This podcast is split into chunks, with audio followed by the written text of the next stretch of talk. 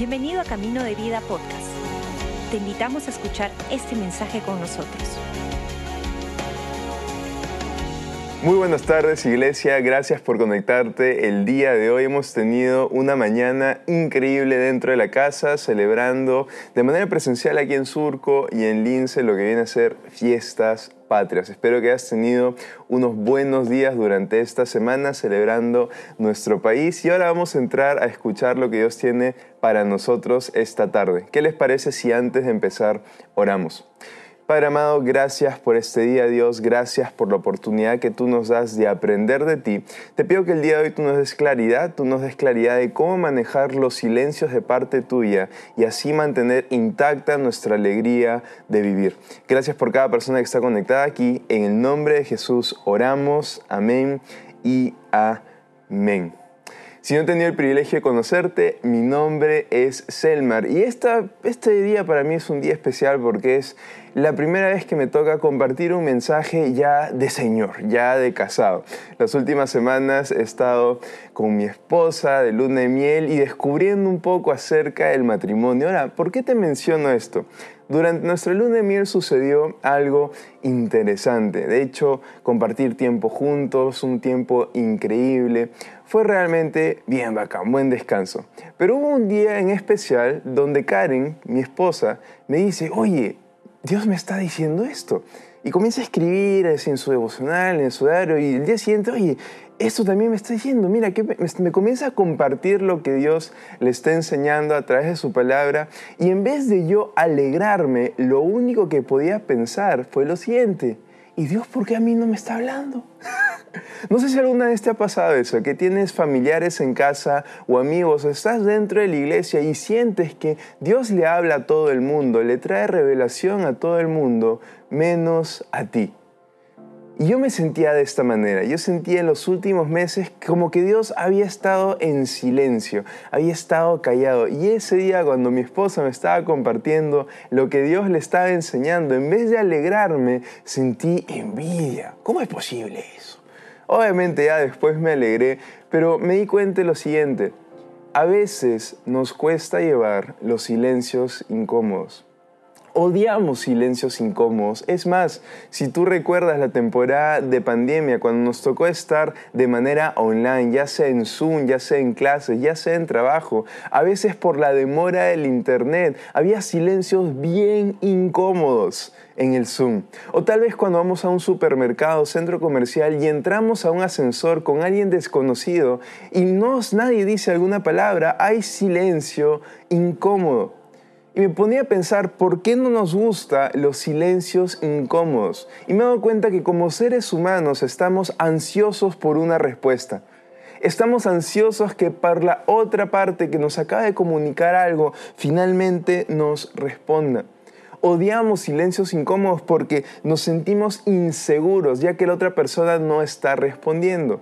También odiamos estos silencios porque cuando lo vemos a través de la perspectiva de Dios hacia nosotros, pensamos lo siguiente, tal vez Dios está lejos, tal vez no es silencio, tal vez es que me ha abandonado. Silencio incómodo nos hace sentir rechazados y creo que a lo largo de nuestro caminar con Jesús hay temporadas donde se siente silencio. Pero algo que me he dado cuenta es que silencio no significa falta de la presencia de Dios. Es más, hay un salmo que describe silencio y espera en unos mismos ocho versículos y quiero que el día de hoy vayamos a Salmo 62. Salmo 62 voy a leerles del versículo 1 al versículo 8 y Salmo 62 nos muestra un poco cómo David manejó silencio y espera. Te lo voy a leer en la versión NTV. Dice lo siguiente. Espero en silencio delante de Dios, porque de Él proviene mi victoria. Solo Él es mi roca y salvación, mi fortaleza donde jamás seré sacudido. ¿Cuántos enemigos contra un solo hombre? Todos tratan de matarme. David le estaba pasando mal. Para ellos no soy más que una pared derribada o una valla inestable piensan derrocarme de mi alta posición. Se deleitan en decir mentiras sobre mí. Cuando están frente a mí, me elogian. pero en su corazón me maldicen. Que todo mi ser espere en silencio delante de Dios, porque en Él está mi esperanza. Solo Él es mi roca y salvación, mi fortaleza donde no seré sacudido. Mi victoria y honor provienen solamente de Dios. Él es mi refugio, una roca donde ningún enemigo puede alcanzarme. Oh pueblo mío, confía en Dios en todo momento Dile lo que hay en tu corazón, porque Él es nuestro refugio. Me encanta este versículo en Salmos, porque de alguna forma u otra nos está mostrando lo siguiente. Nos está mostrando a una persona que está experimentando silencio, y no solamente silencio, que está experimentando crisis. El versículo describe de perfecta manera, hoy están rajando de mí, estoy casi derrumbándome, tengo enemigos alrededor mío. Es decir, David no está diciendo, Dios, tú eres mi refugio, mi fortaleza, mi salvación, mi roca, en un tiempo de absoluta tranquilidad, donde tal vez alegría de vivir flotaba por todos lados.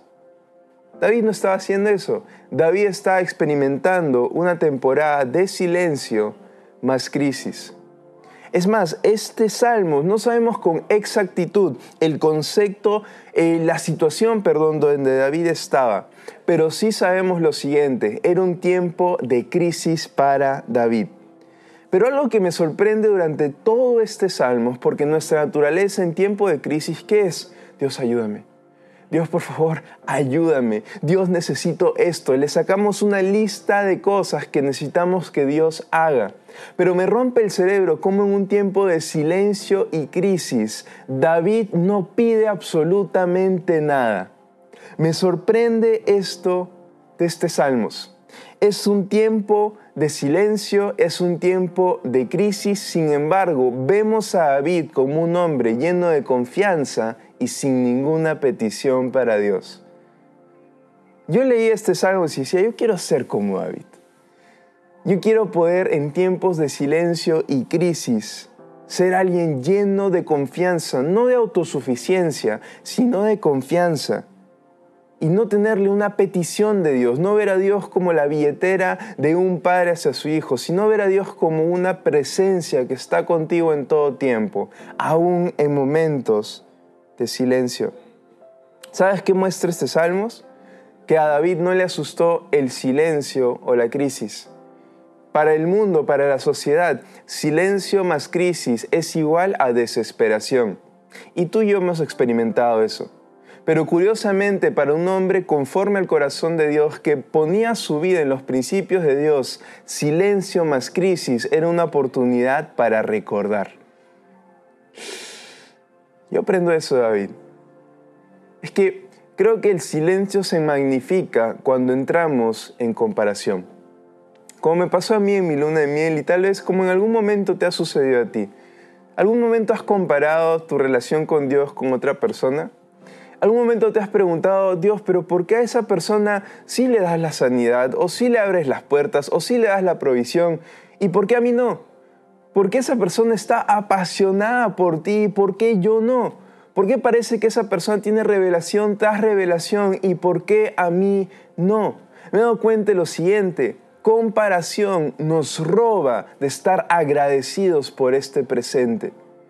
Y curiosamente lo que este Salmos nos enseña es que silencio más crisis no tiene que ser desesperación, sino el silencio por parte de Dios, más crisis por situaciones en nuestra vida, es una oportunidad para recordar. David hizo lo siguiente, recordó que Dios era su roca, recordó que Dios era su refugio, recordó que Dios era su salvación, recordó que Dios era su victoria, recordó que Dios era su esperanza, su fortaleza, su honor. Literalmente tenemos el Salmo 62 y David diciendo, Dios, aunque no entiendo mi circunstancia, me siento débil, tengo enemigos, rajan de mí, voy a recordar quién eres tú voy a quitar mi foco de mí mismo. Es que me he dado cuenta de eso a veces. Comparación nos lleva a enfocarnos tanto en nosotros mismos que nos olvidamos de la gente alrededor nuestro y nos olvidamos de lo que Dios ya ha hecho. Pero el día de hoy quisiera hacerte una pregunta. ¿Dios es solamente Dios para ti o Dios es tu roca? ¿Dios es solamente Dios para ti o Dios es tu paz?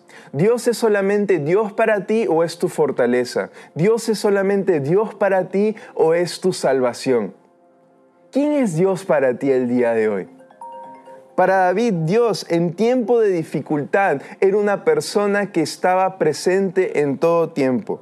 Es más, vemos el corazón de David en el Salmo 100, versículo 1 al 5. Algunos salmos más adelante.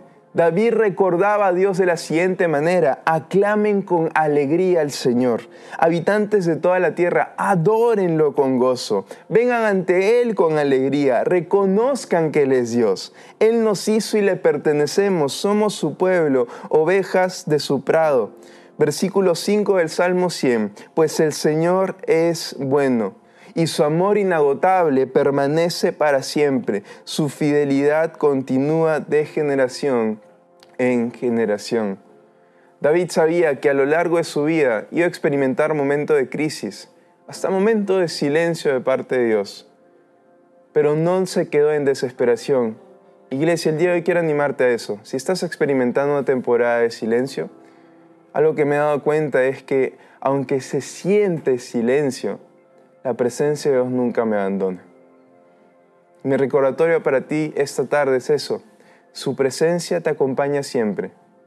Aun cuando hay momentos que se siente solo, que se siente en silencio, déjame recordarte esto. Cuando estés a solas, en tu habitación o camino al trabajo o en tu casa y estés pensando, me he quedado solo, o Dios está en silencio, recuerda, su presencia te acompaña siempre.